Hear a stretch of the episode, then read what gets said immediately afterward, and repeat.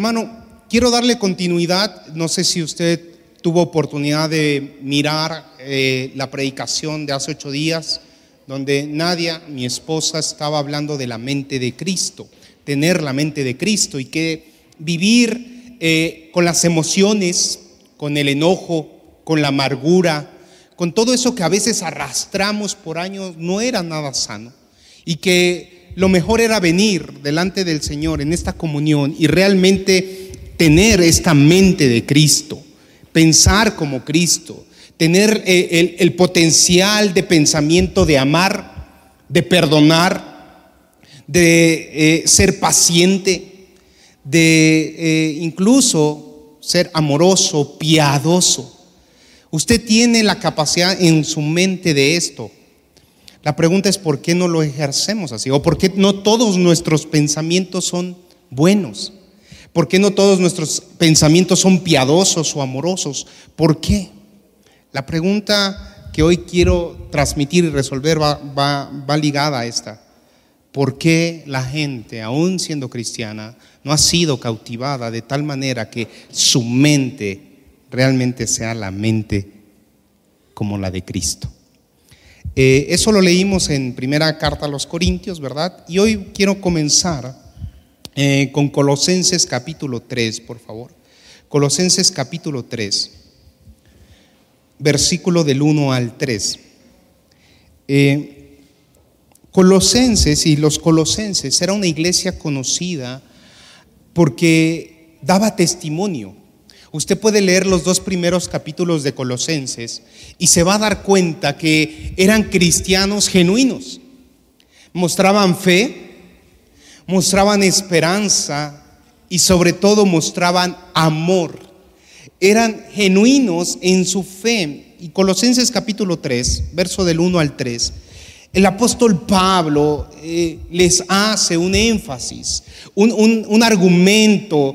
Eh, déjenmelo llamarlo, persuasivo de su vida cristiana. Eh, eh, el apóstol Pablo quiere que los colosenses sigan creciendo en esta manifestación de cómo vivir en esta tierra. Y dice así, Colosenses capítulo 3, verso del 1 al 3.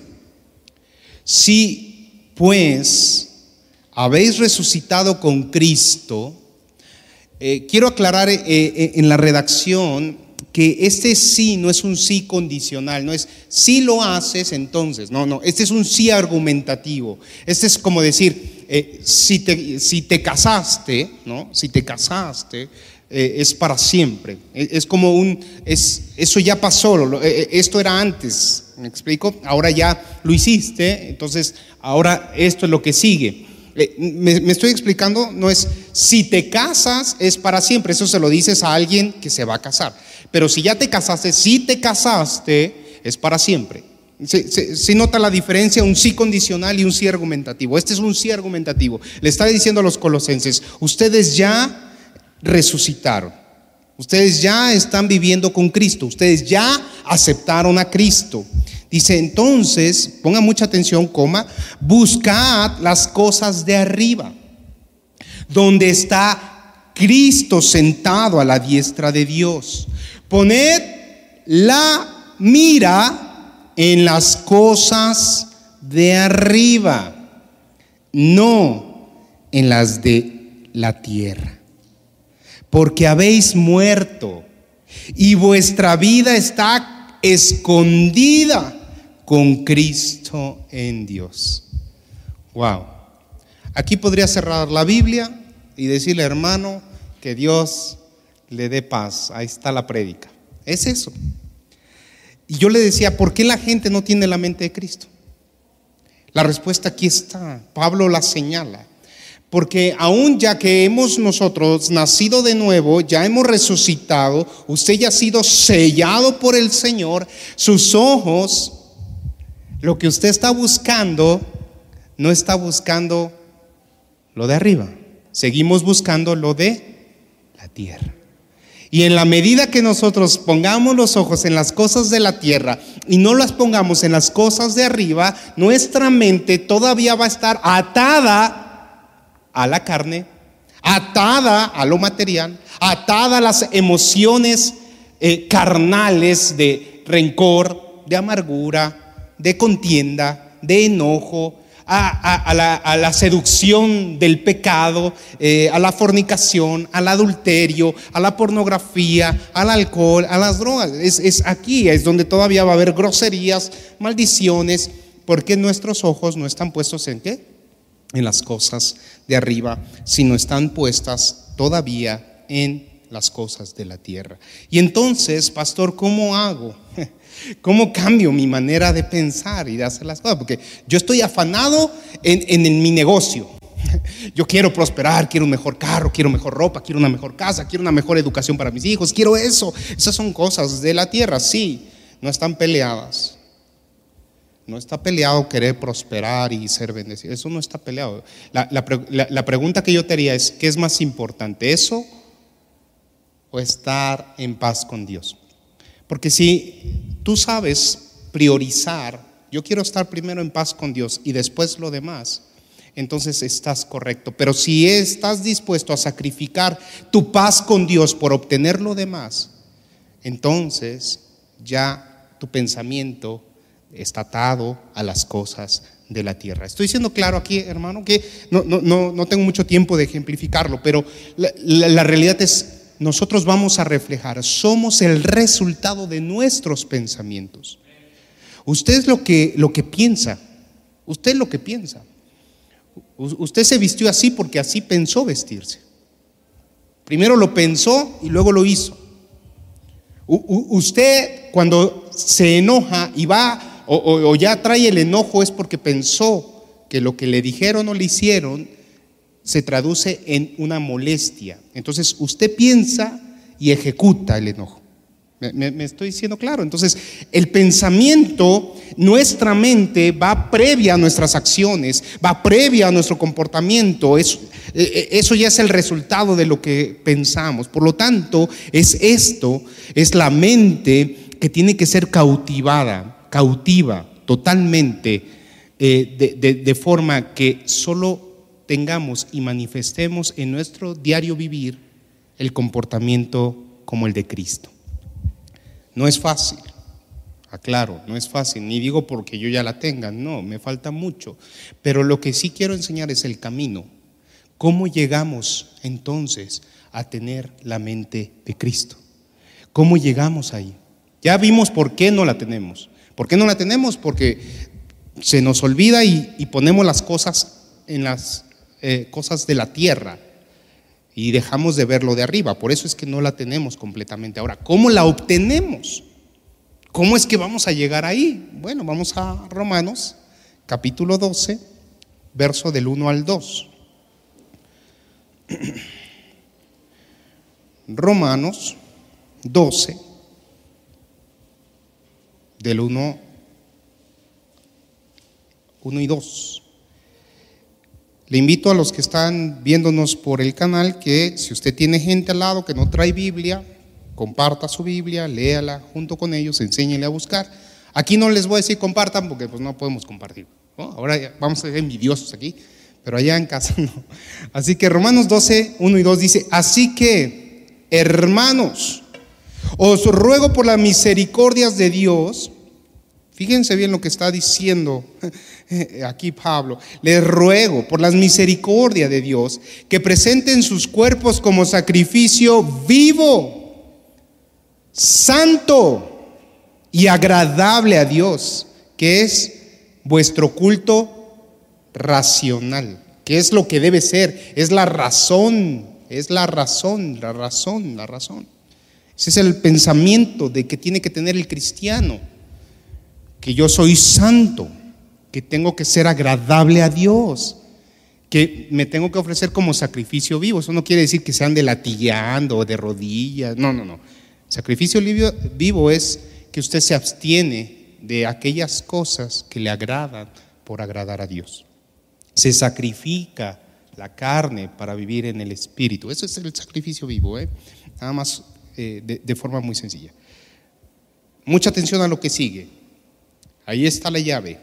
No os conforméis a este mundo. Otra vez aparece, no mires las cosas de la tierra, no os conforméis a este mundo. Más bien, transformaos por la renovación de vuestro entendimiento, de modo que comprobéis cuál es la voluntad de Dios buena, agradable y perfecta. Aquí hay dos puntos importantes. La primera es no conformarse. Usted no puede eh, permanecer en este mundo bajo las condiciones de este mundo y decir, ah, es que así es. Hoy, hoy lo podemos tal vez ver más claro en los jóvenes. Están todo el tiempo en el celular. ¿Y por qué?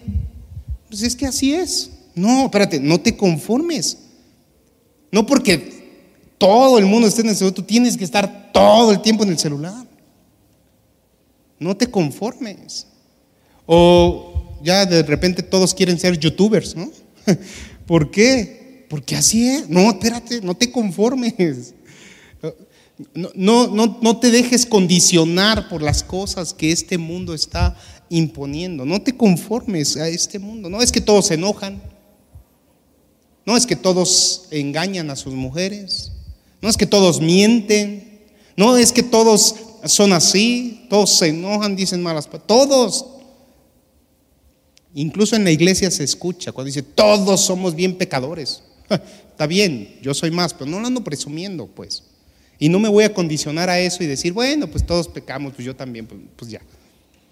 No tendría sentido si nos dejáramos condicionar por eh, este mundo.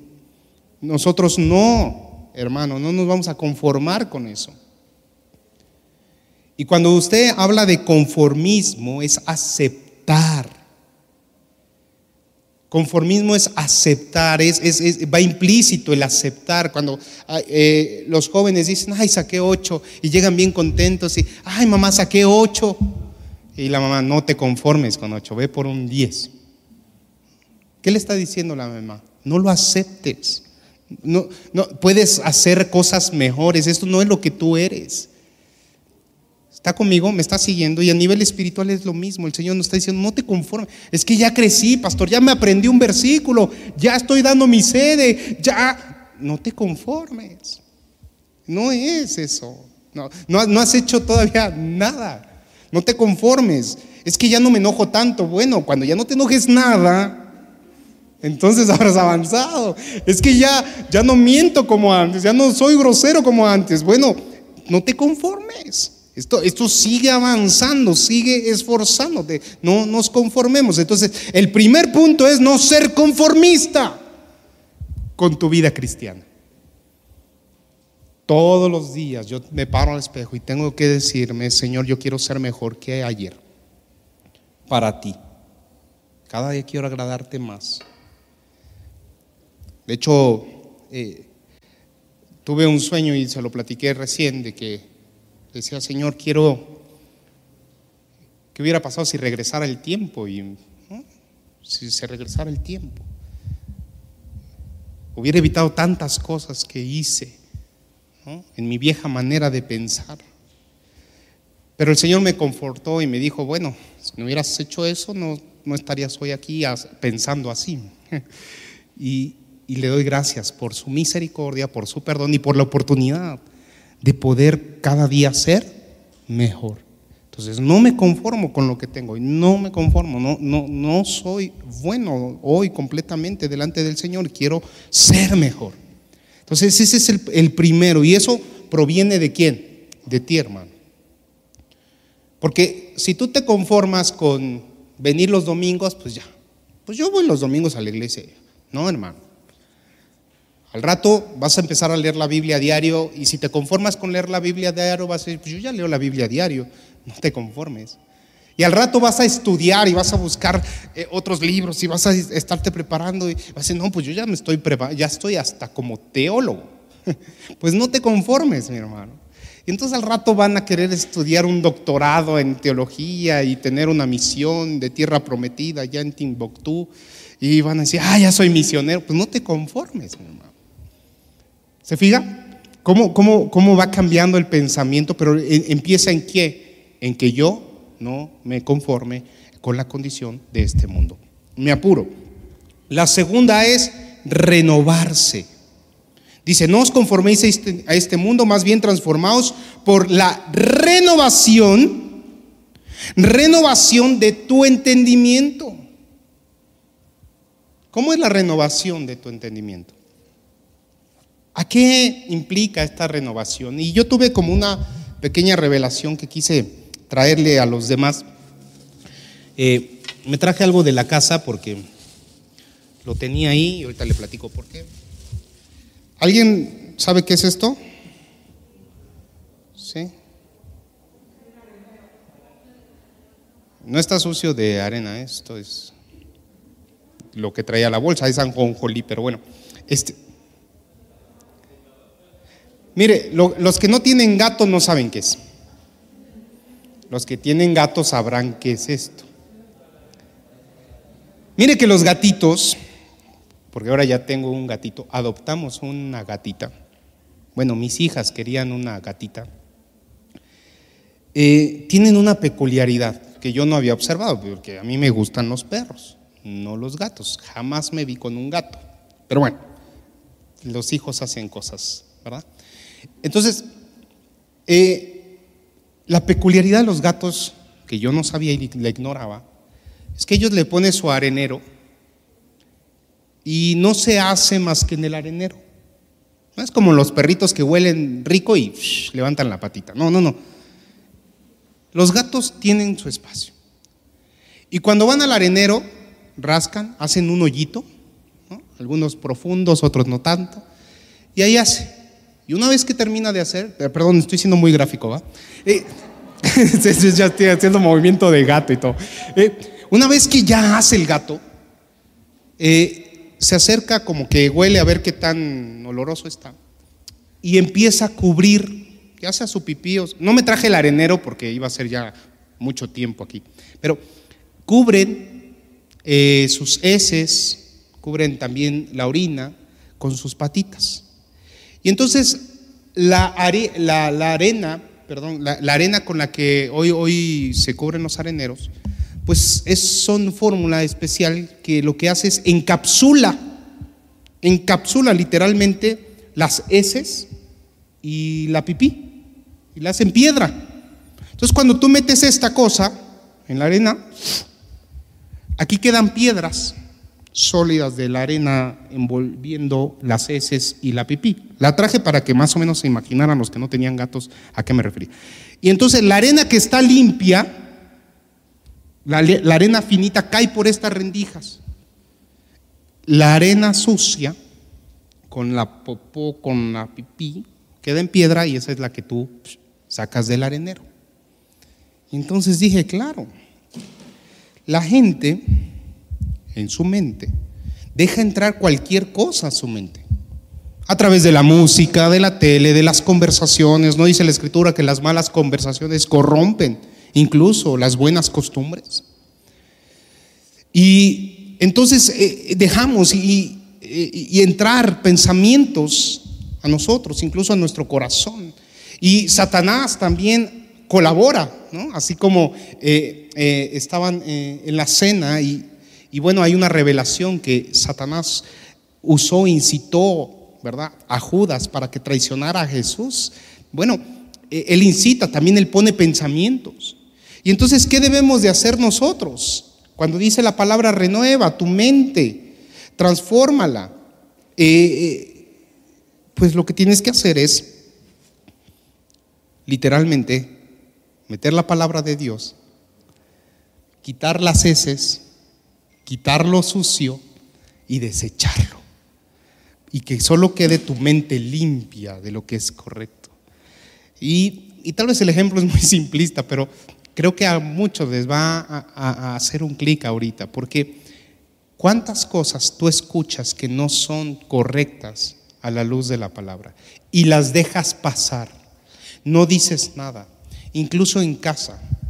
A veces tú ves a tu esposo o a tu esposa decir una mala palabra y, no, y te quedas callado, te quedas y, y de hecho hasta lo abrazas, sus palabras, su forma de ser, o en tus hermanos, en tus primos, en tus sobrinos, en el trabajo, en tu jefe, tú dejas pasar las cosas, si estás viendo que están haciendo algo indebido y lo dejas, ¿dónde crees que se va eso que estás mirando, lo que estás escuchando? ¿A dónde crees que se va?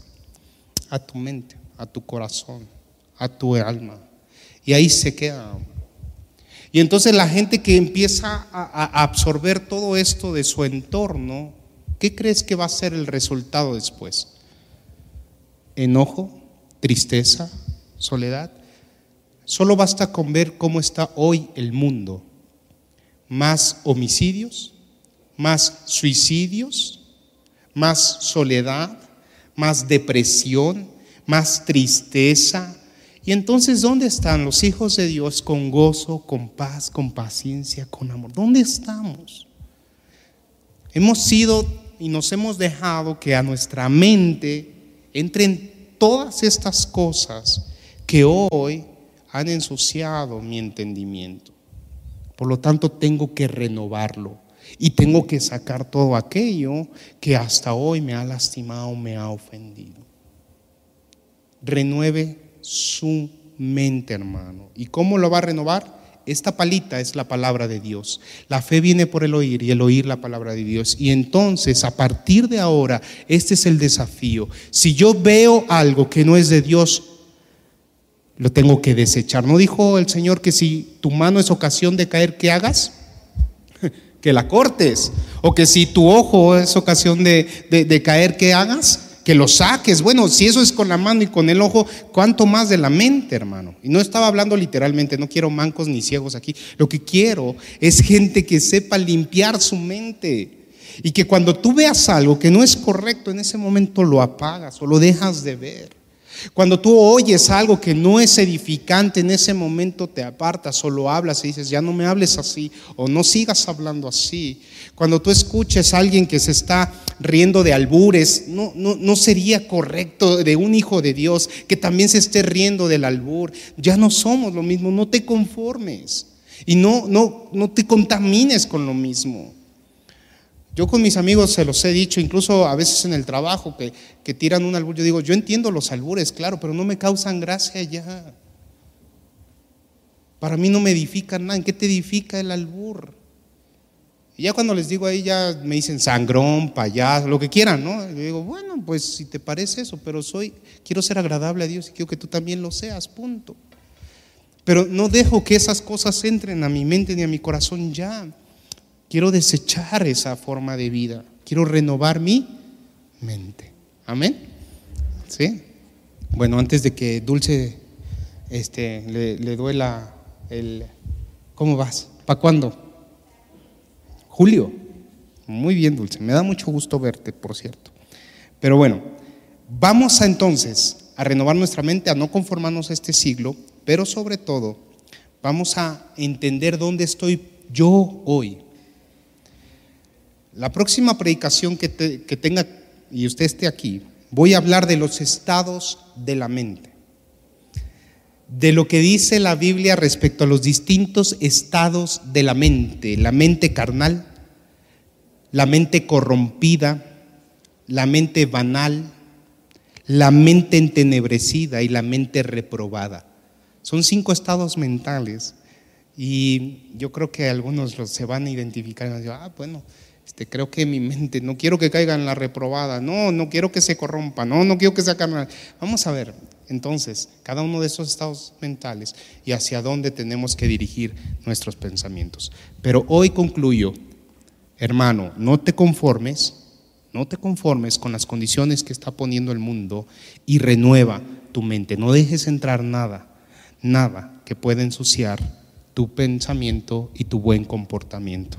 Amén. Que Dios te bendiga y te guarde. Vamos a orar, Señor. Gracias, gracias por esta palabra, Señor. Gracias porque yo sé que tú estás hablando a mi corazón, Señor. Estás hablando a mi entendimiento y quieres renovar mi manera de actuar y de hacer las cosas, Señor. Yo te ruego, Padre, que transformes nuestras mentes, que, Señor, eh, realmente seamos cautivados de tal manera que nosotros podamos manifestar al mundo que tenemos la mente de Cristo, Señor.